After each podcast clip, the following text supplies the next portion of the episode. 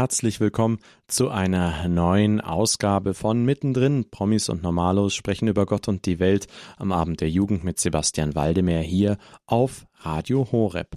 Heute haben wir einen Live-Gast bei uns in der Sendung. Es ist Axel Jagemann. Er ist Jugendcoach und wie er dazu kam und was ein Jugendcoach macht, wird er uns in der heutigen Sendung verraten.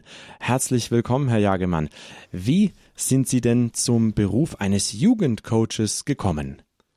Ich habe mein ganzes Leben junge Leute gerne gemocht, ähm, hatte immer mit ihnen zu tun und habe das im Laufe der Jahre gemerkt, dass die mich im Schnitt auch mögen. Kinder, Jugendliche, auch junge Erwachsene. Und habe das dann ehrenamtlich gemacht in verschiedenen Settings. Und später, wo ich Personalentwicklung gemacht habe, also Erwachsene gecoacht habe, habe ich dann gemerkt, dass ich eigentlich das lieber auch mit Kindern und Jugendlichen machen würde. Und so bin ich, habe ich dann umgeschaltet vor einigen Jahren, dass ich fast nur noch ähm, jetzt Jugendliche, Kinder, junge Erwachsene coache zwischen circa sieben und 25 Jahren. Sie haben uns heute zwei Gäste mit ins Studio gebracht. Stellt euch bitte kurz vor. Äh, ja, hallo, ich bin die Lara Someli und ich bin 13 Jahre alt und fahre gerne Skateboard. Gut, guten Abend, ich bin Jonathan Wienes, 17 Jahre alt. Ähm, ich beschäftige mich in meiner Freizeit mit elektrischen Schaltungen und habe ein Jugendcoaching bei Axel Jagemann gemacht. Was können Sie noch über sich erzählen, Herr Jagemann? Ja, für mich ist es so, dass das ein, ein Herzensanliegen ist. Das heißt, ich mag Kinder und Jugendliche sehr gerne. Von daher ist der Beruf für mich eine Berufung. Das heißt, es ist nicht nur jetzt, dass ich das abarbeite und irgendwie dabei ein bisschen nett bin, sondern dass ich wirklich den Jugendlichen Wertschätzung und auch Ermutigung und andere Dinge gebe so dass sie entweder einen Neuanfang machen können oder einzelne Lebensbereiche neu ordnen können. Was macht denn ein Jugendcoach konkret? Ich würde andersrum anfangen. Erstmal das Ausschlussverfahren. Was macht ein Jugendcoach nicht? Weil das macht es für manche noch klarer. Ähm, Jugendcoaching ist keine Therapie. Jugendcoaching ist keine Nachhilfe und Jugendcoaching ist keine Beratung. Das heißt, der Jugendcoach gibt nicht dauernd tolle Tipps, die der Jugendliche aber eh schon 50 bis 100 oder 1000 Mal gehört hat. Ein Jugendcoach hilft seinem Klienten, so heißt es bei uns im Coaching, dass er selber auf Lösungen kommt. Und der Vorteil ist, wenn der Jugendliche selbst auf Lösungen kommt, sei es in Bezug auf Schule, Lernen, Berufsorientierung, Konflikte oder auch andere Themen, ähm, dann ist er auch motiviert, das anzugehen und auch dran zu bleiben und umzusetzen, weil es ja seine Idee ist. Das macht eigentlich den Unterschied zur Beratung auch aus. Das heißt, demnach ist das Fragen für den Coach ganz wichtig, oder? Ja, die hohe Kunst des Fragens ist im Prinzip ein ganz großer Teil von Coaching, dass man sensibel spürt, wo der andere steht und auch welche Frage jetzt am hilfreichsten wäre. Welche Rolle spielt denn der christliche Glaube in Ihrem Beruf als Coach? Hat er einen Einfluss darauf gehabt, wie Sie quasi auch zu dieser Berufung, Kindern und Jugendlichen, jungen Erwachsenen auf ihrem Lebensweg zu helfen, gekommen sind oder wie war das? Ja, ich persönlich glaube, dass das, dass es einfach Gottes Plan ist, dass ich junge Menschen unterstütze in ihrem Leben. Ähm, das, die meisten, die zu mir kommen, haben keinen direkten Bezug zum Glauben, sind vielleicht Kirchenmitglieder oder auch nicht und vielleicht 20 Prozent sind bewusst Christen, sie sagen, sie leben mit Gott oder sie lieben Jesus oder sie gehen einfach an einen Weg, der, sage ich mal, dem christlichen Glauben entspricht. Haben Sie denn bereits Erfahrungen machen können als Coach, die Ihnen in Erinnerung geblieben sind, so ganz, ganz deutlich, wo Sie wirklich gespürt haben, wow, das war ja ein Wahnsinnserfolg oder dass Ihnen einfach ja hängen geblieben ist, so ein Erlebnis? Ja, da gäbe es eine ganze Reihe. Ich würde einfach hier das Wort mal dem Jonathan geben, der vorher sich schon vorgestellt hat. Dann könnte er etwas erzählen von seinem Coaching. Ja, ähm, ich kam vor ungefähr eineinhalb Jahren zu Axel Jagemann, ähm, durch meine Mutter anfangs. Ähm, sie stellte mir Axel Jagemann ähm, einfach mal vor und ich sollte entscheiden, ob ich ähm, das für gut halte oder e-, etwa nicht. Und äh, bei einem Erstgespräch bei Axel Jagemann ähm, setzte ich meine Ziele fest, welche zu dieser Zeit ähm, fehlende Lernmotivation wieder steigern waren und äh, die hohe Mediensucht einschränken. Das heißt, du hattest ja ein sozusagen ein Problem in Anführungszeichen oder hast Smartphones oder Konsole einfach sehr ja ausladend gezockt oder verwendet? Ähm, ja, das kann man so beschreiben. Ähm, bei mir ging es vor allem auch um die Lernmotivation bei schlechten Noten.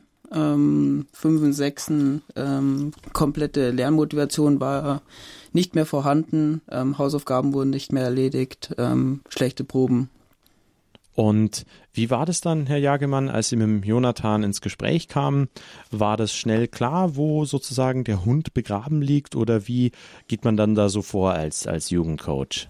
Ja, also grundsätzlich ist es so, dass kein Schüler mit schlechten Noten zufrieden ist. Manche tun zwar sehr cool vor ihren Freunden, hat auch ihren Eltern, sagen, macht mir nichts aus, der Fünfer ist mir egal, kriege ich schon hin.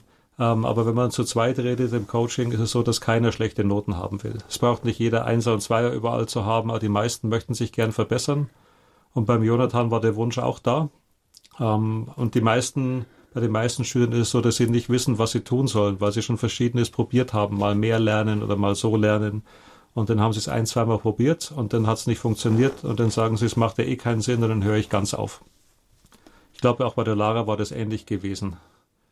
Ja, ich hatte, ähm, ich hatte auch sehr große Lernen, viel Motivation. Ich mochte es gar nicht zu lernen. Ich habe nicht den Sinn hinter Lernen verstanden. Und ich habe den Axel dann auch durch meine Mutter kennengelernt. Und beim Erstgespräch war er mir sehr sympathisch und ich dachte mir, ich könnte mir bei ihm Hilfe holen, weil ich einfach sehr schlecht in der Schule war und ich wusste einfach nicht, warum zu lernen, weil das hat für mich keinen Sinn ergeben. Das hat für mich keine Lösung dargestellt. Herr Jagemann, wenn Sie dann in so einem Gespräch sind, wann spüren Sie da ungefähr, wo das Problem liegt oder wie man das angehen kann? Kommt es mal schon in der ersten Sitzung oder manchmal oder grundsätzlich erst beim fünften Mal? Was für Erfahrungen haben Sie da gemacht? Ja, also das Erstgespräch, was schon angesprochen wurde, dazu gehe ich in die Familie, um das Umfeld kennenzulernen, Eltern, Geschwister oder manchmal Haustiere, ähm, die aber nicht ganz entscheidend sind im Schnitt. Und da, dort bitte ich auch den Jugendlichen schon mal zu überlegen, wenn er ein Coaching machen würde, was er an dem Abend oder auch am nächsten Tag, den nächsten Tag entscheiden kann, ähm, was wäre denn sein Ziel? Und normalerweise schlage ich ihm vor, ein Ziel zu nennen und nicht zuerst das Problem, mit dem Problem hat man sich eh schon meistens genug beschäftigt. Ähm, und deswegen richte ich die Aufmerksamkeit gleich auf das Ziel. Und bei jetzt bei den beiden hier, Lara und Jonathan, war es so, dass die Schulnoten und die Motivation, die fehlende, jeweils das entscheidende Thema waren. Und das heißt, da, da muss ich als Coach eigentlich nur nochmal nachfragen, ob das denn ein freiwilliges Ziel ist oder ob die Eltern das vorgegeben haben. Also für mich ist Freiwilligkeit im Coaching absolut wichtig dass ein Jugendlicher sich freiwillig entscheidet und nicht von seinen Eltern bestochen oder bedroht wurde, wie ich im Spaß sage, aber was ich auch schon beides erlebt habe. Ähm, und so, wenn die Freiwilligkeit da ist und mindestens ein Ziel, dann kann man das Coaching angehen. In den ersten ein, zwei Treffen wird das Ziel manchmal noch verfeinert, dass man sagt, wie sollte das genau ausschauen. Ich gebe da ein Beispiel dafür. Ähm, also meistens sagt man, mir fehlt die Lernmotivation, hab keinen Bock oder irgendetwas Ähnliches eben und unterscheidet dabei nicht, dass es mindestens drei verschiedene Phasen gibt. Das eine ist die Motivation. Darunter verstehe ich nur den inneren Antrieb, dass man sagt, ich möchte ja lernen und ich möchte Hausaufgaben machen. Die zweite Stufe wäre dann das Anfangen, dass man sich so hinsetzt, ganz konkret und anfängt mit Lernen und Hausaufgaben. Und die dritte Stufe ist, dass man dann auch durchhalten lernt. Und wenn man nur von Motivation spricht, dann fallen die anderen beiden unter den Tisch. Man kann das nicht unterscheiden. Und für mich ist es so, ich kann, habe teilweise Jugendliche, die haben 80 Prozent Motivation, ähm, sagen, ich kann auch 80 Prozent anfangen, aber ich halte bloß 5 Prozent durch. Und dann weiß man, wo das Problem liegt, das Durchhaltevermögen. Also ganz konkret, nicht nur, nur allgemein dieser Überbegriff Motivation. Man nennt übrigens Anfangen und Durchhalten, das nennt man auch Volition, ein relativ neues Wort. Ähm, aber viele sagen, es ist genauso wichtig wie die Motivation. Also der Willen, oder sozusagen? Ja, spricht vom Willen eben konkret sich hinsetzen, was tun und auch konkret durchhalten. Haben Sie denn den Eindruck, dass äh, Kinder und Jugendliche heutzutage mehr unter so einer Art Leistungsdruck oder eigenem, also egal ob jetzt durch die Eltern oder Mitschüler oder selbst ausgelöst stehen, als sage ich mal noch vor zehn Jahren oder wie sehen Sie das? Ich würde sagen, ich kann keinen eindeutigen Trend erkennen. Das hängt auch sehr vom Elternhaus ab. Was ich feststellen kann, ist, dass die letzten zehn Jahre, dass die Eltern etwas lockerer im guten Sinne geworden sind, dass auch manche Akademikerfamilien nicht mehr darauf bestehen, mein Kind muss das Abitur machen und das Gymnasium durchgängig schaffen, sondern dass sie auch andere Wege akzeptieren und nicht nur Zähne knirschen, sondern auch mit einer gewissen Einsicht. äh, dass das einfach der bessere Weg sein kann. Das war früher vielleicht etwas strenger, auch vom Stand vorgegeben oder von den Erwartungen eben der Eltern bis hin zu den Großeltern. Ihr hört mittendrin, Promis und Normalos sprechen über Gott und die Welt am Abend der Jugend hier auf Radio Horeb. Heute bei uns live zu Gast im Studio ist der Jugendcoach Axel Jagemann, der uns zwei Gäste mitgebracht hat und über seine Arbeit, über seinen Berufungsweg und seine Erfahrungen spricht. Hier ist für euch Gracetown mit Stand der Dinge.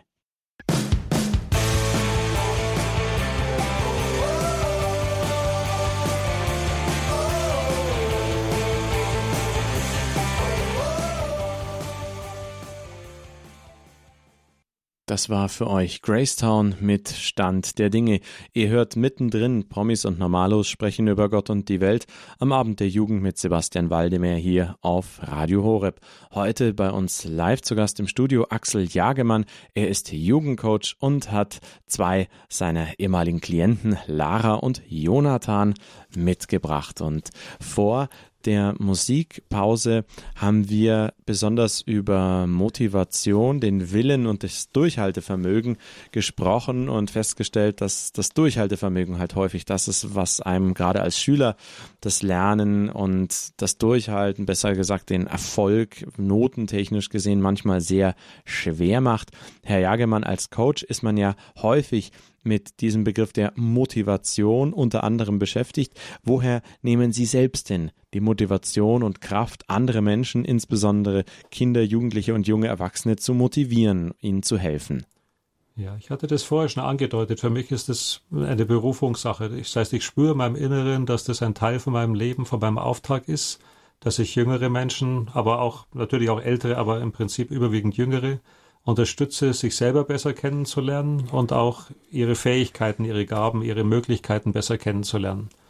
Und der christliche Glaube ist für mich da das Grundmotiv. Es geht im christlichen Glauben um Liebe. Ähm, und für mich ist es ein ganz praktisches Ausdrücken von Liebe, wenn ich Jugendlichen so begegne, die manchmal ganz normal drauf sind, manchmal sehr verzweifelt sind, manchmal auch in einem ganz guten Zustand, wo sie nur sagen, ich möchte einfach mich stabilisieren auf einem sehr guten Niveau, sei es schulisch oder auch sportlich. Wie ist es da, wenn Sie manchmal von so einem Coaching nach Hause gehen und vielleicht bei manch einem Klienten so ein bisschen im Dunkel tappen, legen Sie das dann manchmal auch ins Gebet und vertiefen das sozusagen geistlich oder wie, sag ich mal, gehen Sie davor? Ja, ich gehe auf beide Seiten vor, sozusagen das Professionelle, bei Bedarf Dinge nochmal durchzudenken, auch vor dem nächsten Coaching. Ähm, und ich bete auch für meine Klienten, manchmal einzeln oder manchmal pauschal weil es etwas viele sind, für alle täglich einzeln zu beten.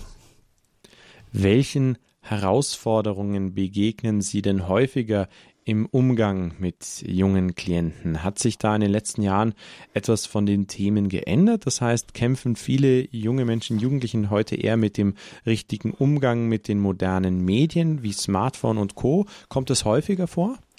Ja, kommt schon häufiger vor. Ähm, also wir haben vorher, der Jonathan hat, hat gesagt, dass er mit der Schule Probleme hatte. Er hat mal so gerechnet und kam bei der vorletzten Rechnung auf 250 Stunden pro Monat, die er mit Smartphone und anderen E-Medien verbracht hat eben. Ähm, und das ist schon fast mein Rekordhalter. Also ich habe das Maximale war bisher 70 Stunden die Woche, das heißt zweimal 35 Stunden Woche neben der Schule noch betrieben haben da hatte ich drei im Laufe der Jahre, die es auf 70 Stunden gebracht haben. Die saßen fast nur vor den Computern in ihren Wachzeiten und wo sie nicht in der Schule waren. Vermutlich wegen der, ja, ich sage jetzt mal einfach der optischen ähm, Leistung, die man einfach auf solchen Smartphones hat. Oder Jonathan, wie hast du das erlebt? Was hat dich da besonders gefesselt? Einfach diese optische Wucht von Grafiken und überhaupt, dass man mit dem Smartphone quasi alles machen kann, oder? Nun ja, da muss ich etwas korrigieren. Es war eher der Computer bei mir. Ähm, ich habe dort äh, Computerspiele ähm, gespielt und viele dieser Computerspiele bringen einen in eine andere Welt, in eine andere Dimension, in der man nicht lernen muss, in der man keine Aufgaben zu bewältigen hat, die einem keinen Spaß machen würden. Ähm, ist ein guter Zeitvertreib war es immer, ähm, vor dem Computer die Zeit zu verbringen. Herr Jagemann, haben Sie genau um des, äh, diesen Punkt aufzugreifen, da schon manchmal auch Kontakt mit Lehrern gehabt, wo Sie aus dieser Erfahrung, wo viele junge Menschen eben mit den modernen Medien sozusagen so eine Art Überkonsum haben, sich gedacht haben, Mensch, vorm Rechner sitzen sie gerne und äh, zocken halt Videospiele, weil da hat man Einsatz und Erfolg und also um, sofortiges Feedback. Und in der Schule stehen die Lehrer dann an der Tafel vorne und erzählen mörderisch spannende Geschichten. Achtung, Ironie. ähm, mehr schlecht als recht. Zum Teil natürlich nicht grundsätzlich, um Gottes Willen nichts gegen Lehrer. Die sind unendlich wichtig und unersetzbar. Äh, was haben Sie da schon für Erfahrungen gesammelt im Dialog mit Lehrern zum Teil? Ich würde sagen, dass die Lehrer kriegen oft mehr die Auswirkungen mit des Spielens. Das heißt, wenn ein Jugendlicher regelmäßig bis nachts um zwei oder drei Uhr zockt, bedeutet das, wenn er um sechs oder halb sieben aufstehen muss, dass er unter totalem Schlaf- und Energiemangel leidet und die Lehrer nehmen dann eben die Nichtaufmerksamkeit, die fehlende Aufmerksamkeit oder Konzentrationsfähigkeit an anderes wahr ähm, höchstens die Lehrer kriegen es dann im Unterricht höchstens mit, wenn während des Unterrichts gechattet wird oder anderes und vielleicht das Handy mal eingezogen wird. Aber ich glaube, die sehen mehr die Auswirkungen. Ich denke, dass die Eltern mehr das sehen, wenn ihre Kinder im Zimmer verschwinden und dann nicht mehr ansprechbar sind oder sagen, ich habe doch erst sechs Stunden gezockt, jetzt bin ich gerade erst warm gelaufen und das soll ich schon wieder aufhören. Also da, ich glaube, dass es eher in, in diese Richtung geht, dass die Familien und auch das Familienleben oft darunter leidet. Die Lehrer sehen die Auswirkungen und manchmal das Handy in Aktion, aber es ist ja eigentlich in den Schulen normalerweise verboten. So, von daher ist es eine, sagen wir, Verteilung anders, wo es auftaucht. Und haben Sie da schon vielleicht zum Teil mitbekommen, dass an den Schulen auch da schon umgedacht wird, also die modernen Medien besser in den Unterricht einzubringen, um das genau diesen Effekt, den sie eben haben, zu nutzen? Oder tut sich da eigentlich noch ganz wenig? hängt meistens von den Finanzen ab, wie die Schule aufgestellt ist. Also ob sie staatliche Förderung bekommt oder Privatschule ist und wie sie sich einrichten kann. Aber es, es nimmt schon zu mit den, äh, mit den Computern. Ich glaube, der Jonathan wollte was sagen dazu. Ähm, wenn ich da einen Kommentar einbringen könnte, ähm, viele der Schulen, zum unter anderem das Kurt-Huber-Gymnasium, ähm, führt iPad-Klassen ein, welche aber ähm, nicht ihren gewünschten Zweck immer hervorführen ähm, da diese iPads dann oft für die normalen Dinge, die die Jugendlichen eben machen, wie Spiele spielen oder sowas, missbraucht werden. Das heißt, da ist es einfach noch sehr schwer, ähm, überhaupt als Schule, egal ob staatlich oder privat, quasi den Jugendlichen, den äh, jungen Menschen das so richtig an die Hand zu geben, nach dem Motto, damit lernen wir jetzt ausschließlich und nichts anderes soll damit gemacht werden. Ähm, könnte man denn sagen, Herr Jagemann, dass die modernen Kommunikationsmittel, also Smartphone und Co., ähm, diese Kommunikation von Gesicht zu Gesicht, Face to Face, eher erschweren oder gibt es sogar positive Seiten an Smartphone und Co.? Ich glaube, dass die Familien öfter darunter leiden, wie gesagt, dass eben die Kinder sehr viel am Handy oder Computer oder allen Zwischenformen auch sind. Ähm, und die persönliche, das persönliche Begegnen, das Face-to-Face ähm, ist vielleicht auch etwas weniger, aber wenn man bedenkt, dass die Schulwege oft länger sind, viele Schüler gehen nicht in ihrem Sprengel in die Schule, sondern fahren vielleicht durch die ganze Stadt. Auch beim Jonathan ist es so, dass er einen relativ langen Schulweg hat. Ähm, den sieht man ja die Klassenkameraden gar nicht. Und dann finde ich, dass WhatsApp und solche Dinge grundsätzlich hilfreich sein können. Betonung auf können. Weil wenn man dann im Klassenchat ist mit 30 Leuten und da sind dann am Tag 500 bis 1000 Einträge, ist es unmöglich, das zu bewältigen. Und trotzdem möchte man irgendwie aktuell bleiben. Von daher ist es einfach eine Frage der Balance mehr, wie man es einsetzen kann. Es gibt auch heute noch übrigens Jugendliche, die gar kein Handy haben wollen oder kein Smartphone. Das ist die Ausnahme, aber gibt es auch noch. Und es gibt andere, die haben das gut unter Kontrolle, nehmen es einfach bei Bedarf her. Und es gibt auch eine ganze Reihe, die selber sagen, dass sie nicht mehr wegkommen davon, die stundenlang am Chatten sind. Und sobald das Handy sich irgendwie rührt, vibriert oder der Sound erklingt, entzuckt die Hand ähm, und das Lernen oder andere Sachen sind sofort vergessen. Bei Ihren Coachings tauchen regelmäßig Begriffe auf wie DNLA oder Key for You. Was bedeuten denn diese beiden Abkürzungen? Ja, am Anfang und am Ende des Coachings führen die Jugendlichen diese beiden Analysen durch. Das sind Online-Analysen, Online-Fragenkataloge. Key for You ist ein Persönlichkeitsschlüssel. Da kann man sich selber besser kennenlernen, wie man als Persönlichkeit von der Grundstruktur ist und man kann auch lernen, wie man sich verhalten hat und zum Beispiel auch sehen, wie intelligentes Verhalten in Bezug auf die Schule war. Was bei vielen Jugendlichen, wenn man es dann nachträglich anschaut, nicht sehr intelligent war, sonst wären sie ja auch nicht wegen schulischen Problemen bei mir. So, das ist Key for You. Das gefällt eigentlich allen Jugendlichen, weil sie sowas in der Schule leider normalerweise nicht bekommen ähm, und so weil sie eine Menge über sich lernen und auch über Beziehungen bis hin zur Berufsorientierung. Und DNLA ist ein deutsches Produkt mit einem englischen Namen, den ich mir jetzt erspare oder Ihnen erspare. Ähm, das ist eine Potenzialanalyse für soziale Kompetenz. Ähm, da geht es darum, das Max-Planck-Institut hat vor Jahrzehnten erforscht, was macht Menschen erfolgreich, welche sozialen Kompetenzen. Und dann kamen eben 16, 17 Schlüsselkompetenzen raus. Und wenn man den Fragenkatalog beantwortet, sieht man in einem Benchmark-Verfahren, wie habe ich im Vergleich zu anderen jungen Menschen abgeschnitten, wo bin ich im grünen Bereich und wo sollte ich noch Potenziale nachbauen, damit der Erfolg sich entweder einstellt oder erhöht oder bleibt. Wie kann man denn Selbstbewusstsein und Verantwortung vermitteln als Coach, wenn sowas sozusagen ja gefragt sein sollte? Natürlich abhängig, wie Sie vorhin auch schon gesagt haben, vom Elternhaus. Was für Dynamiken, was für Spannungen sind da? Und welche Rolle kann da der christliche Glaube spielen bei diesem Vermitteln von Selbstbewusstsein und Verantwortung? Das Selbstbewusstsein leidet normalerweise dann, wenn man in der Schule schlecht ist, dann traut man sich weniger zu, vertraut weniger auf seine Fähigkeiten, dass es eben Einbußen erleidet. Es kann aber sein, dass es in anderen Lebensbereichen vollkommen erhalten ist. Das heißt, man kann sein Hobby betreiben oder im Freundeskreis wirklich ein gutes, ausgeprägtes Selbstbewusstsein haben und sagt vielleicht 90 Prozent bin ich da vom Selbstvertrauen. In der Schule sagt er vielleicht 10 oder 20 Prozent. Ähm, und dann ist es immer die Frage auch, ich habe es vorher die DNLA-Analyse angesprochen, ähm, wenn da oft ein ganz schlechtes Ergebnis am Anfang rauskommt, weil man eben ganz wenig aus sich gemacht hat, dann wecke ich die Eigenverantwortung auch dadurch, indem ich nur frage, denkst du, das ist das Beste, was du aus deinen Möglichkeiten machen kannst? Eigentlich könnte man jetzt lachen über die Frage, weil wenn man so ein schlechtes Ergebnis hat, kann es ja nicht sein äh, dass das Beste ist, aber die Jugendlichen sagen normalerweise immer nein, da könnte ich mehr machen. Das heißt, allein durch das Statement, durch die Aussage, das könnte ich anders machen, das kann ich besser, wacht schon innen drin was auf, ich kann was tun. Ich bin jetzt nicht das Opfer, was hilflos dem Schulsystem ausgeliefert ist, sondern ich kann auch was ändern dabei.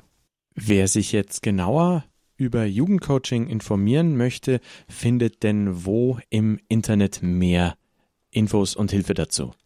Ja, meine Webseite, wenn ich das ähm, anführen kann, das ist www.jugendcoach-jagemann.de.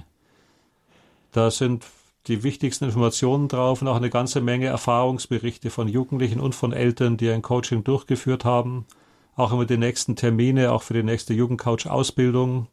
Also bei uns können Erwachsene und Jugendliche sich zum Jugendcoach ausbilden lassen. Lara und Jonathan haben das beide gemacht nach ihrem Coaching und auch sehr gut gemacht. Äh, ich biete auch Elternworkshops und Vorträge an. So wer daran Interesse hat, kann einfach auf die Webseite gehen und sich informieren.